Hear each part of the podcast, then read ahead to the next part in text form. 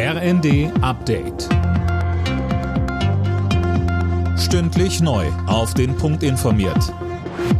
Ich bin Daniel Stuckenberg. Guten Morgen. Angesichts der Gasumlage und der vielen Preissteigerungen hat Bundeskanzler Scholz ein weiteres Entlastungspaket angekündigt. Ab Oktober müssen Gaskunden 2,4 Cent pro Kilowattstunde zusätzlich zahlen. Das sind für einen durchschnittlichen Haushalt mit vier Personen rund 500 Euro mehr im Jahr. Bundeskanzler Olaf Scholz sagte, Wir werden also ein Entlastungspaket schnüren, das nicht nur die Kosten der Umlage adressiert, sondern darüber hinausgeht. Wir wissen, wie eng die Rücklagen sind, dass manche Bürgerinnen und Bürger gar keine haben. Und deshalb ist es wichtig, dass wir eine solche zusätzliche Entlastung auf den Weg bringen. Die niedrigen Wasserstände machen der deutschen Binnenschifffahrt zu schaffen. Die Bundesregierung plant deswegen, Öl und Kohle verstärkt über die Schiene zu transportieren, sollten die Pegel der Flüsse weiter sinken. So soll die Energieversorgung für Kraftwerke, Raffinerien und Co. gesichert werden.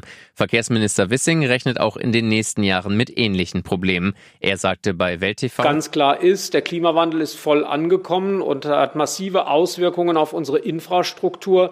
Deswegen ist es notwendig, dass wir auch investieren in unsere Wasserstraßen. Das werden wir tun. Insbesondere beim Rhein brauchen wir eine Vertiefung der Fahrrinne bei Kaub, um generell auch bei niedrigeren Wasserständen mehr laden zu können. Können Arbeitnehmer Urlaubstage zurückfordern, in denen sie in Corona-Quarantäne mussten? Darüber verhandelt heute das Bundesarbeitsgericht in Erfurt. Geklagt hatte ein Schlosser. Während seines Urlaubs im vergangenen Oktober wurde er in häusliche Isolation geschickt, weil er Kontakt zu einem Corona-Infizierten hatte. Sein Arbeitgeber weigerte sich, ihm die Urlaubstage wieder gutzuschreiben. Vor dem Landesarbeitsgericht in Hamm hatte die Klage Erfolg. Daraufhin zog die Firma vor das Bundesarbeitsgericht. Bundeskanzler Scholz trifft sich heute in Stockholm mit der schwedischen Ministerpräsidentin Andersson. Es geht um die Sicherheitslage in Europa seit dem russischen Angriff auf die Ukraine und um die Energieversorgung. Gestern war Scholz bereits in Norwegen. Alle Nachrichten auf rnd.de